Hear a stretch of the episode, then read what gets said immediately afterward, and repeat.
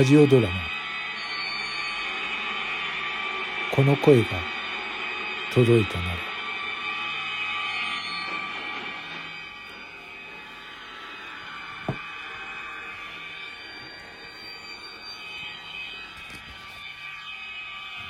篠木涼子。僕はこの名前を言葉にするとそれを頭の中に叩き込んだ。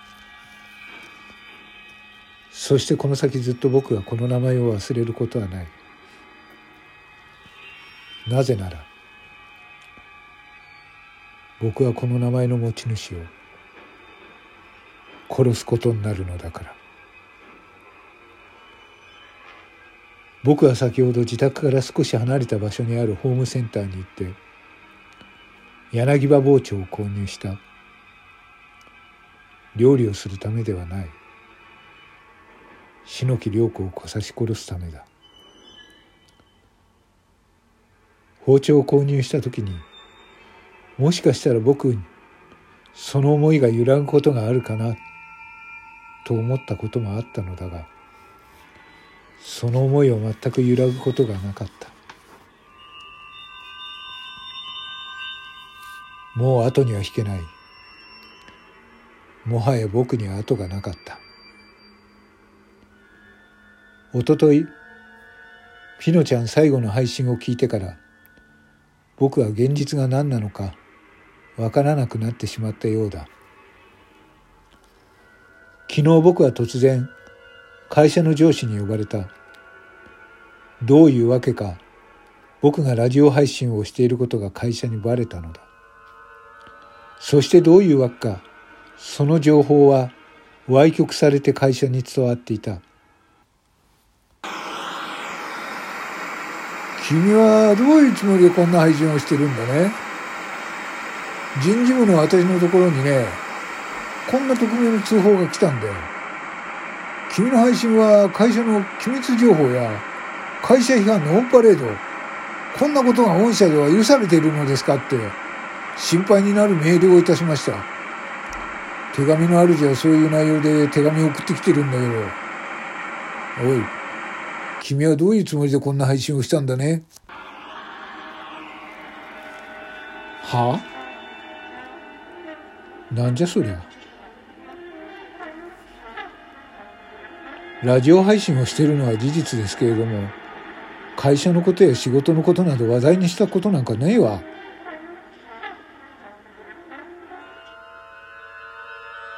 なぜか僕は普段とは違う言葉遣いになっていた。何もかも面倒になり、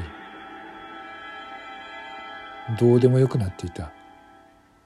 は？どういう態度だお前？どういうつもりだ？はっきり言え。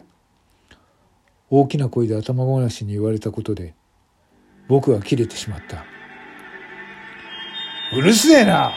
ああ、言ってやるよ。会社のことも批判してるよ。え？だからなんだよ。ふざけんな！こんな会社こっちからやめてやれや僕はそう短歌を切っ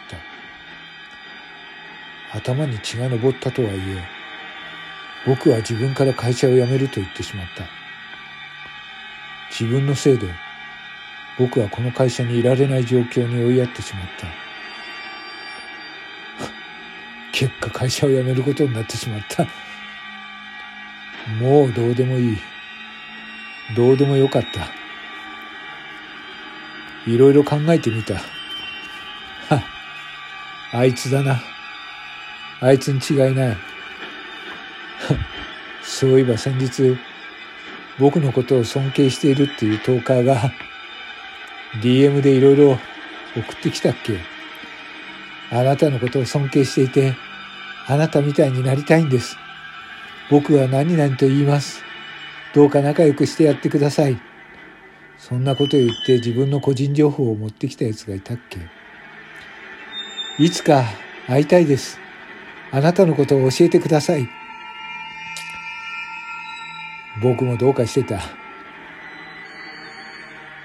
あいつがあまりにも無垢な情報を流してくるもんだから、僕も自分のことを洗いざらい DM の中に喋ってしまった。ありがとうございます。尊敬しているんで嬉しいです。真に受けた僕がバカだった。きっとこいつが僕の個人情報を会社に流したんだ。笑っちゃうな。まあいい。もうどうでもよかった。会社のことも、僕自身のこれからも、人からは自暴自棄になっているように見えることだろう。だが違う。今の僕は確実に目標に向かってまっすぐに歩いてる。彼女のように。そう。あのピノちゃんのように。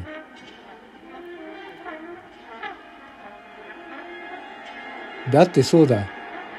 彼女はどんな辛いことがあってもひたすら前を向いて歩いてきてた。そうやって生きてきていた。それが頑張り屋ピノちゃんだった。だが篠木涼子という女は彼女からその頑張りという翼を彼女の体と心からもいだのだ。